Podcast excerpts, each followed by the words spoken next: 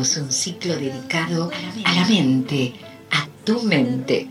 Sintonizanos en la red y volvete loco con Radio Novo. Compadrito que pasa con el chambergo en la frente. Nuevamente audiencia de Radio Novo, estamos en el espacio de nuestro psicólogo y sexólogo Bruno Ferreira, les habla Delia Asís. Y bueno, Bruno, ¿qué tal? ¿Cómo estás? Te damos la bienvenida y ya te dejamos el tema que lo ha pedido, eh, se llama Carolina Sosa.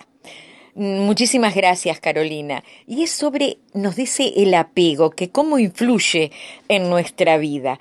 Eh, el apego, Bruno, ¿cómo influye entonces en nuestra vida emocional adulta? ¿Y qué es el apego? Respondemos, Bruno Ferreira. Muy buenas a toda la audiencia de Radio Novo y a todo el equipo. Muy buenas Delia, muy buenas Enrique. Y un saludo para esta oyente, para Carolina, que nos plantea este tema, que es el tema del apego. Eh, antes que nada, decirles que, bueno, que el apego muchas veces suele confundirse con, otros sentimientos, inclusive con otras, con otras emociones, con otro tipo de vínculo. El apego como tal, eh, desde el punto de vista, llamémosle etológico, la etología es la que estudia el comportamiento animal, es decir, nosotros somos mamíferos, placentarios del orden de los primates, es decir, somos un primate más, que evolucionó y se modificó por la cultura, etcétera, etcétera, pero que tenemos una serie de comportamientos que obviamente están muy eh, anclados o que tienen un, clivaje muy, muy fuerte en lo que se refiere ¿no? a, lo anatomofisiológico y a nuestro desarrollo, es decir, a lo, que es la, la, ontogénesis, el desarrollo como individuos y, lo filogenético, que es lo que tiene que ver con, con el desarrollo como, como, como especie, ¿verdad? Entonces, digamos que en todas las especies, todos los mamíferos, y el ser humano como uno de ellos también, tienen eh, figuras de apego. Es decir, en el ser humano a veces es más porque la, etapa de, inmadurez o de indefensión, digamos así, de, la criatura humana, ¿verdad? O del bebé recién nacido, es mucho más larga que la mayoría de las especies. Si bien hay otras especies que también tienen este, digamos, periodos de, bastante dependencia, digamos así, de su, de su progenitor o de su progenitora, digamos, eh, es verdad que en la especie humana esto eh, adopta una especial particularidad. Hay inclusive una teoría, que es la teoría del apego, que esto lo trabaja un colega que se llama eh, Bowlby. Es una teoría bastante vieja ya, desde el siglo pasado, pero que hace referencia a una serie de etapas, digamos, que, debería pasar el, bebé, o que pasa el bebé en torno al apego, que hace referencia a que, bueno, que hay una primera etapa, que son los primeros tres meses desde que el bebé nace, en el cual, bueno, su figura de apego fundamental si es la madre, ¿verdad? Si, la tiene, obviamente, la madre biológica, si por cualquier motivo no la tuviera, eh, bueno, va a ser esa figura más cercana, sea una abuela, sea el padre, sea un abuelo, no importa, alguien que, eh, con quien el bebé, digamos, está más tiempo en esa primera etapa, en donde, bueno, el bebé empieza a a, vincularse, a descubrir el mundo que lo rodea a través de el contacto con esa persona. Tengamos en cuenta que, el niño cuando recién nace eh, es muy, muy táctil, es muy del olfato, de los olores, eh, más si se quiere que, visual en una primera etapa. ¿no? Y luego bueno, va transitando distintas etapas en donde poco a poco, a partir de los seis meses, de alguna manera como que se va despegando de esa figura, algunos hablan de los tres meses, etcétera, y eh, va empezando a darse cuenta que aparte de esa madre o esa figura de apego, eh, existen otras figuras, otras personas en el entorno que le empiezan a llamar más la atención. Y entonces empieza un poco como a desapegarse. Pero es una etapa. Luego vuelve un poco como a, este tema del apego, eh, normalmente hasta, por lo menos hasta el año de, edad. esto obviamente es, forma parte de la condición humana y del desarrollo humano como tal. Ahora bien, la pregunta es, un poco contestando a Carolina, sería la respuesta más bien, ¿qué pasa cuando la persona, digamos de alguna manera, esta situación de, apego, eh, se extiende en el tiempo? Es decir, más allá de este periodo necesario en el cual eh, el, niño, en este caso, ¿no? o, el bebé, eh, está en una situación de extrema dependencia, entonces necesita de esa figura de apego para subsistir. Por lo tanto, es un vínculo, llamémosle así, unidireccional, es decir, e, el bebé pide, pide, pero en principio no, no, está concentrado en dar, sino en recibir, porque obviamente necesita recibir. ¿Qué necesita recibir? Bueno, necesita recibir alimento, necesita recibir cuidados, pero también necesita recibir afecto, necesita recibir calor. Hay muchas investigaciones sobre esto, ¿no? Pero bueno, sin entrar en lo que es la, teoría en sí, volviendo a lo que plantea Carolina, eh, el apego es algo que, por el cual todos transitamos de alguna manera, pero que eh, muchas personas no terminan de salir de él. A ver si me explico. Podría ser que una persona, luego del año, dos años, tres años, siga apegada a esa figura, que generalmente es la madre, el padre o un abuelo, etcétera, la, persona más cercana que ha tenido en esos años, y le cueste, digamos, abrirse al, entorno, al mundo relacional, ¿verdad? Porque evidentemente, como todo, tiene su, su doble vertiente, es decir, el apego es algo bueno, es necesario para sobrevivir, para vivir en todas las especies, porque el apego eh, en el resto de las especies también es importante que la cría de cualquier especie eh, tenga un vínculo muy estrecho, digamos, con quien lo cuida o con quien la cuida para poder sobrevivir, sobre todo en contextos que son eh, más hostiles, porque hay depredadores o por, o por una cuestión que tiene que ver también con, con, el medio en sí, ¿verdad? Con, con, la dificultad o el acceso a, determinadas, este, a determinados este, vínculos o, por ejemplo, inclusive hasta, hasta el acceso a, a, elementos que son vitales, digamos, ¿no? en esas primeras etapas. Es necesario que esa persona se los, se los dé, se los proporcione. Eh, bueno, esto nos podría llevar también a pensar qué diferencia hay entre el apego y el amor. Que esto también eh, me acabo de, acordar que lo había planteado una oyente no hace mucho tiempo. ¿Qué diferencia hay, verdad, entre estar apegado a alguien o estar enamorado de alguien o amar a alguien? Bueno, acá ya agregué una tercera versión, ¿verdad? Una tercera posibilidad, porque estar enamorado no es lo mismo que eh, amar a alguien. Bueno, no sé, lo dejo planteado para la audiencia a ver qué opinan. Pero la diferencia básicamente entre, apego y amor tiene que ver con que eh, el apego es un vínculo, lo que hablamos, eh, unidireccional, es decir, no es un vínculo, llamémosle, que se dé en el mismo plano, ¿verdad? Eh, no es un vínculo simétrico, sino que es un vínculo en el cual una de las dos partes necesita o siente que no puede sobrevivir o que no puede eh, seguir adelante o que no puede resolver un problema o que no puede crecer sin esa figura de apego. Y aquí ya no tiene que ver necesariamente con la madre ni con ningún otro vínculo, eh, digamos, de origen. hay personas que por su propia estructura de personalidad van de alguna manera repitiendo este apego originario en otros vínculos. ¿Se entiende? Es decir, eh, en los vínculos de pareja, por ejemplo, en donde se plantea una situación que es como eh, simbiótica. Son personas, luego lo vamos a ver porque en realidad, eh, como hablamos en un programa anterior, casi todo tiene que ver con todo. A ver si me explico. el apego, por ejemplo, no lo mencionamos como tal, pero sí tiene que ver con todo lo que tiene que ver con las personalidades más dependientes. ¿Se acuerdan cuando estuvimos hablando en el programa eh, sobre el tema del empezar de nuevo. Bueno, ahí justamente, eh, que un oyente nos planteaba, bueno, la dificultad que resultaba el empezar de nuevo, una de las causas, una, no necesariamente la única, pero justamente ahora uniéndolo con el tema, es el tema del apego. Es decir, hay personas que tienen a apegarse, llamémosle exageradamente, a otra persona o a un vínculo, de manera tal que evidentemente, aunque vean y sientan que ese vínculo ya no les da lo que les daba, o que sientan que la otra persona ya no las, no las motiva de la misma manera o que ellas no la motivan, igual siguen aferradas a ese vínculo, ¿verdad? Porque siguen eh, apegadas de una manera que va más allá de, lo esperable en un vínculo entre adultos. Y acá aparece la diferencia con el amor, lo que hablábamos antes, ¿no? El amor eh, implica, de alguna manera, un vínculo entre dos personas con cierto grado de madurez que eh, entre otras cosas, ¿no? Contempla el tema de la autonomía, es decir, estamos hablando de dos personas autónomas, es decir, que sí, que mm, se conocen, que surge un afecto, que luego se transforma en, algo más intenso, que deciden eventualmente tener un proyecto en común, pero cada una mantiene su individualidad y, por supuesto, mantiene la posibilidad de, de, seguir existiendo más allá de que ese vínculo funcione o no, o deje de funcionar, ¿se entiende?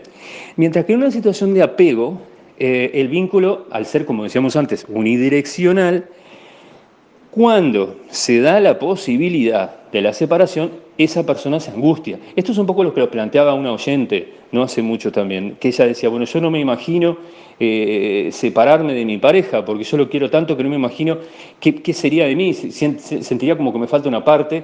Bueno, eso que en un plano más, llamémosle romántico, nos puede sonar muy bien, eh, en, los hechos, en la realidad, lo que hace es que muchas veces eh, nos mantengamos en vínculos, que también tiene que ver con un programa anterior, que lo mencionamos, que es lo de los vínculos tóxicos. ¿Se acuerdan cuando hicimos el programa ese de vínculos tóxicos? Bueno, que algún oyente también nos comentó sobre, sobre ese tema, ¿no? La dificultad de dejar atrás esos, esos vínculos. Entonces, evidentemente que esta situación de, apego, de vivir con esa intensidad, eh, las emociones y el estar con esa otra persona, implica colocar en esa persona mucho más de lo que se tiene que colocar. No sé si me explico, es decir, eh, en, un vínculo amoroso hay una serie de expectativas, hay una serie de, querer estar con esa persona, de emociones, de proyectos, por supuesto, pero sin el renunciamiento a lo, individual.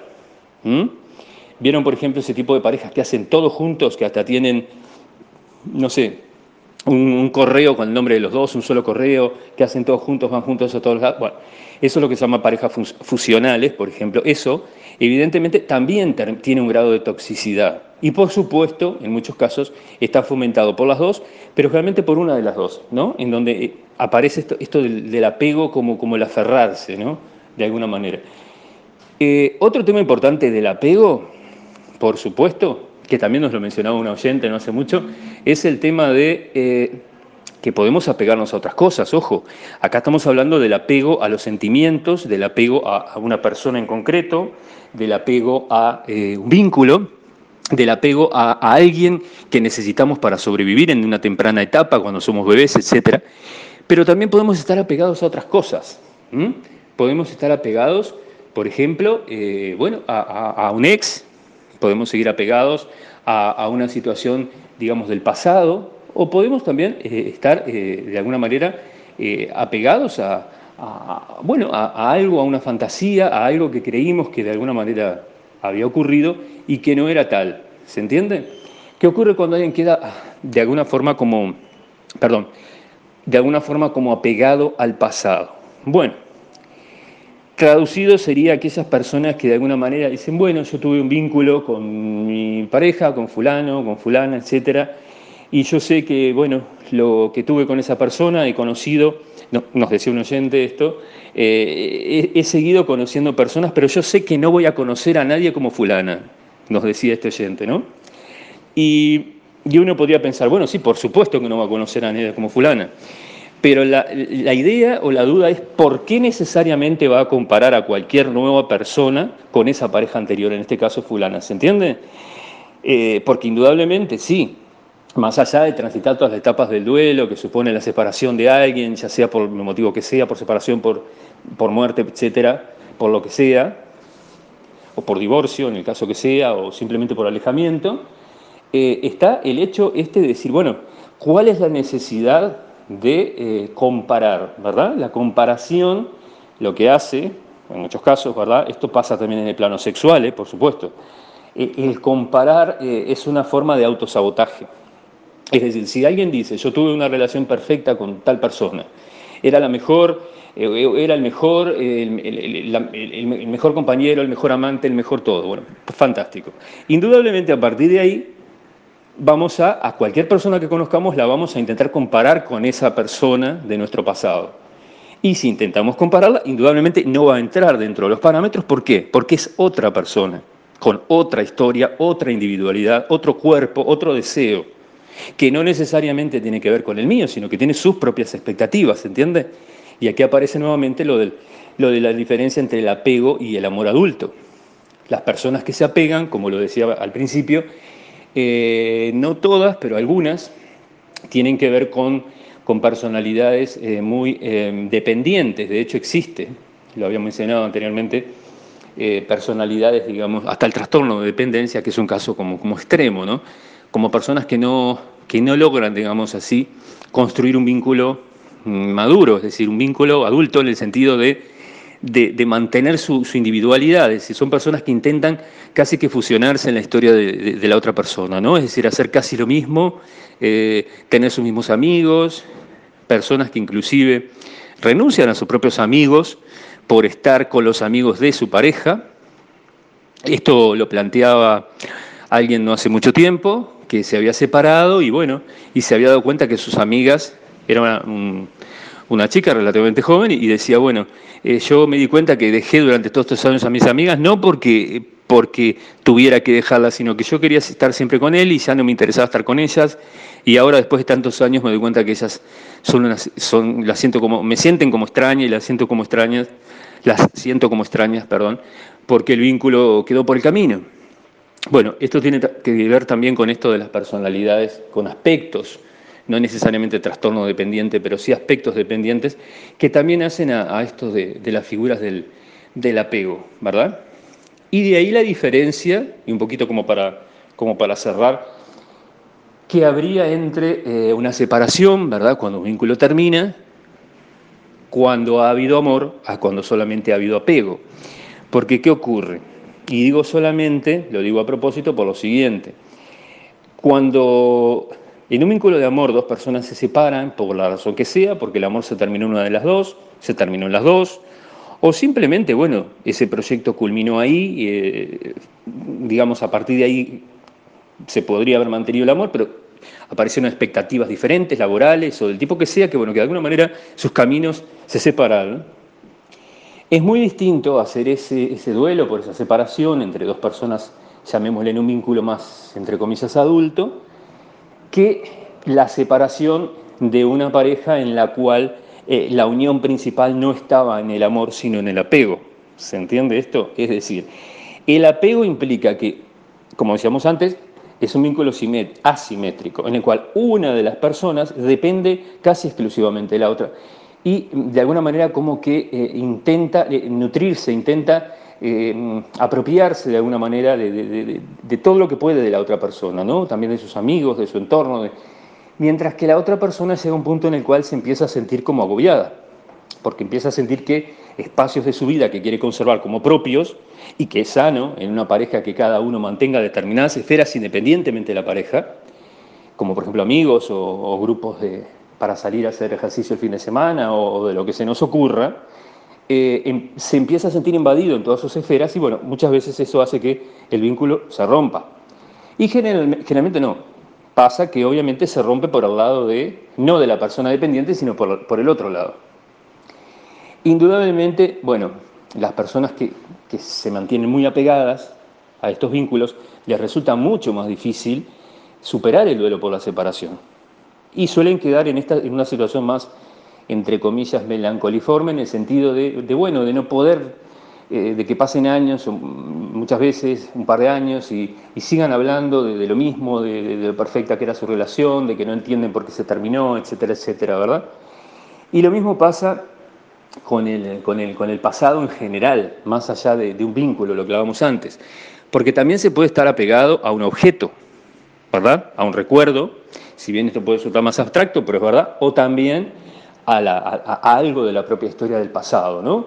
Eh, es decir, hay personas que, por ejemplo, no, se imaginan sin determinado eh, objeto, se sienten muy apegadas a, lo que fuere, a algo que para ellas tiene un valor muy especial, puede ser un, vehículo, puede ser una moto, puede ser, no importa, un mueble, puede ser absolutamente cualquier cosa a la cual se sienten muy apegados y que no eh, no estarían dispuestas por nada del mundo a renunciar a, ese sillón o, renunciar a, ese cuadro, etcétera, o lo que fuera.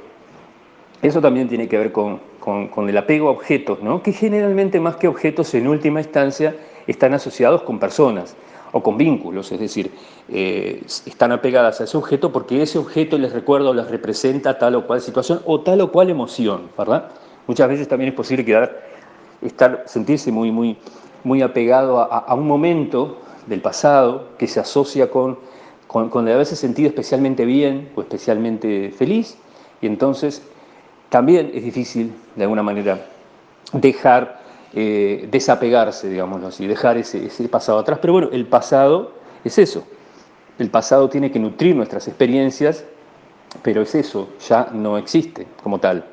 Como decimos desde la psicología sistémica, el pasado es eh, un, relato, digamos, que nosotros hacemos desde, ahora, desde el hoy, pero no existe como tal. Por lo tanto, eh, si nosotros seguimos apegados a determinadas personas, a determinados vínculos, a, determinados, a determinadas historias, probablemente eso se va a terminar transformando en un lastre, en una mochila pesada, como hablábamos una vez, que nos va, nos va a dificultar la posibilidad de avanzar y de generar nuevos vínculos y por lo tanto generar nuevas historias y nuevos recuerdos porque en definitiva de eso se trata y nuevas experiencias sexuales y también es lo que, lo que buscamos, ¿no? más allá de una pareja estable, casual o lo que cada uno decida. Eh, pero la, dificultad radica sobre todo en eso, ¿no? En, en, no poder desapegarse de esos vínculos, en no poder soltarlos, en definitiva tiene que ver con esto, con el soltar historias, que se traduce entre otras cosas en el comparar, ¿verdad?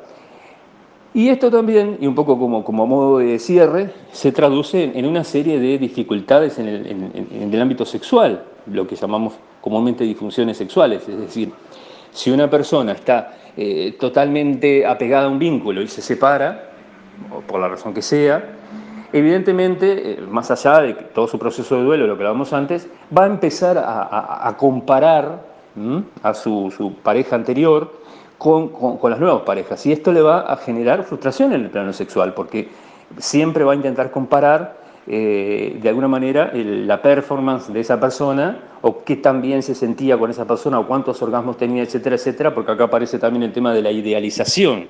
Es decir, muchas veces estos vínculos del pasado los tendemos a idealizar y decimos fueron perfectos, entre otras cosas por eso que hablamos antes, ¿no? porque el pasado ya no existe, sino que hacemos un recorte, nos quedamos con determinadas cosas, las que nos convienen del pasado y las que no, las apartamos o las borramos.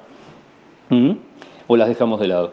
Entonces, en definitiva, y ahora sí a modo de síntesis final, eh, creo que el, apego tenemos que verlo como algo necesario de una etapa de la vida, como algo, es un sentimiento, es un, es un, es un vínculo muy fuerte que nos nutre, pero como, como, como todo en exceso nos, nos sofoca o nos impide el avance. Por lo tanto, eh, como en casi todas las cosas en la vida, es interesante, eh, quizás el mejor lugar es el punto intermedio, ¿verdad? Entre el apego y el desapego, en muchos casos. Así que bueno, yo a modo de reflexión les dejaría con una pregunta, que es, bueno, ¿cómo han vivido ustedes este tema? Si algún oyente nos quiere dejar eh, alguna duda o consulta o sugerencia, bueno, o, experiencia o testimonio de cómo ha vivido el tema del apego o el desapego en ella o en la otra persona. Yo me despido por acá y un saludo a toda la audiencia, un saludo a Enrique, eh, a Delia y a todo el equipo de Radio Novo y nos, nos vemos la próxima semana. Un saludo.